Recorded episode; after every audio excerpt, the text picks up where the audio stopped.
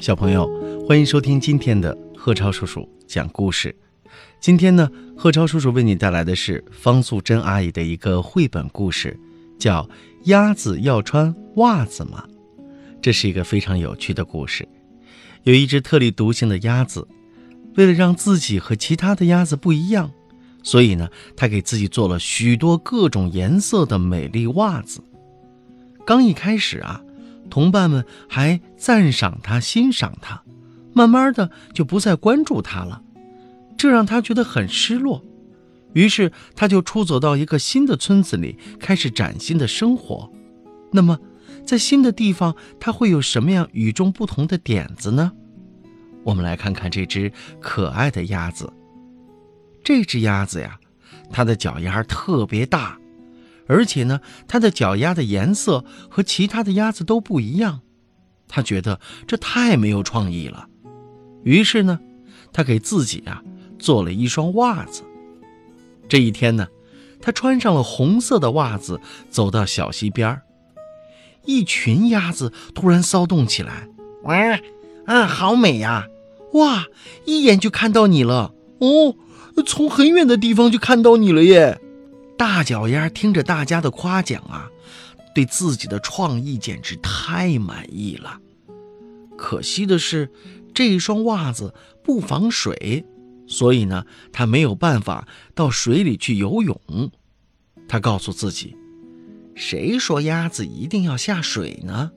我可以像模特一样优雅的走秀啊！”一连几天呀。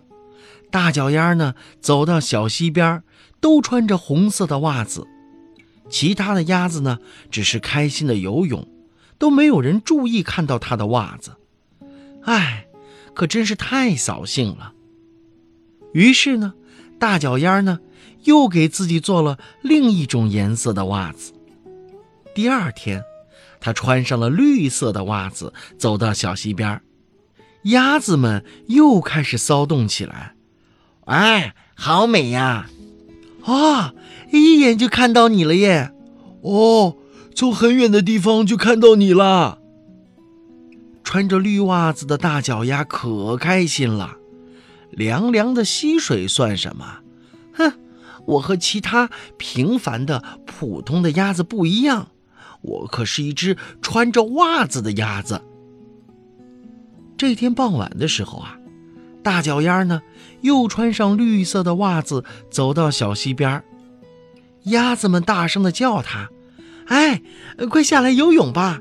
今天的溪水又清又凉，好舒服呢。”“对呀，对呀，脱掉你那双绿袜子下来吧！你不游泳算什么鸭子啊？”哎，奇怪，为什么大家又不看他的绿袜子了呢？大脚丫有点发愁，于是他又给自己做了另一种颜色的袜子。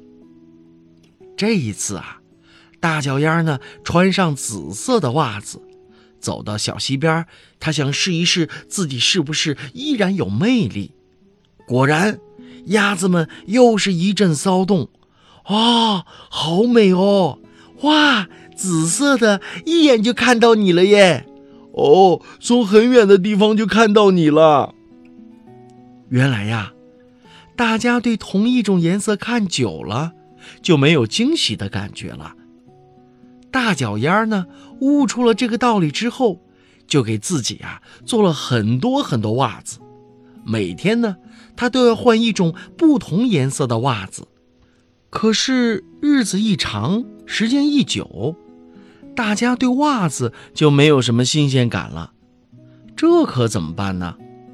大脚丫呢，只好一面打包自己所有的袜子，一面告诉自己：“啊，我必须搬到另外一个村子去，那里的鸭子一定没有穿过袜子，我在那里一定是呃最有创意的鸭子。”于是呢，他带着自己所有的袜子出发了。他渡过一条小溪。再穿过一座幽暗的小森林，呼，大脚丫终于来到了另一个村子。但是这次他却愣住了，为什么呀？这个村子里的鸭子居然都穿着五颜六色的袜子，这下大脚丫的心情立刻跌到谷底了。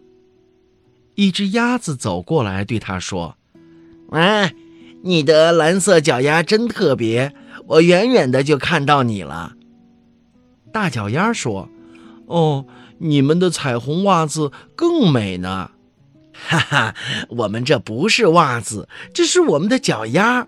哦，我好羡慕你的脚丫是蓝色的。大脚丫一听，对这只鸭子说：“这不是我的脚丫，这是我的袜子了。”大脚丫说完呢，就脱下了自己蓝色的袜子，然后他竟然叫了起来：“啊，脱下袜子好舒服啊！”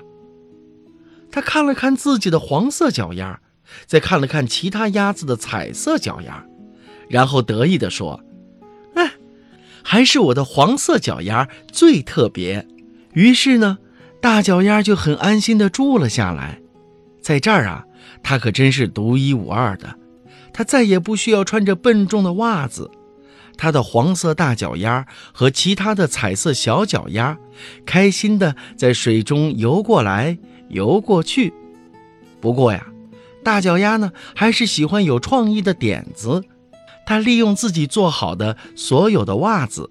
在村子里开了一家袜子摄影工作室，鸭子们可都喜欢来找他拍照呢。你看，来来来，往边上站，吃吃吃！哎，你们三个往过动一点。哦，大脚丫的生活过得可开心了。小朋友，听完这个特立独行的小鸭子，你觉得它是一个什么样的鸭子呢？它是不是很有创意呢？在日常生活中间，你自己会做什么样的小发明、小创造呢？贺超叔叔小的时候可是经常要上发明课的。哎，现在看一看你身边那些熟悉的、你习以为常的东西，想一想，怎么样改变它，可以让它变得更方便，让它变得更快捷，甚至让它变得更漂亮。对喽，凡事动动脑筋，就会有不一样的结果。好啦，这就是今天的贺超叔叔讲故事。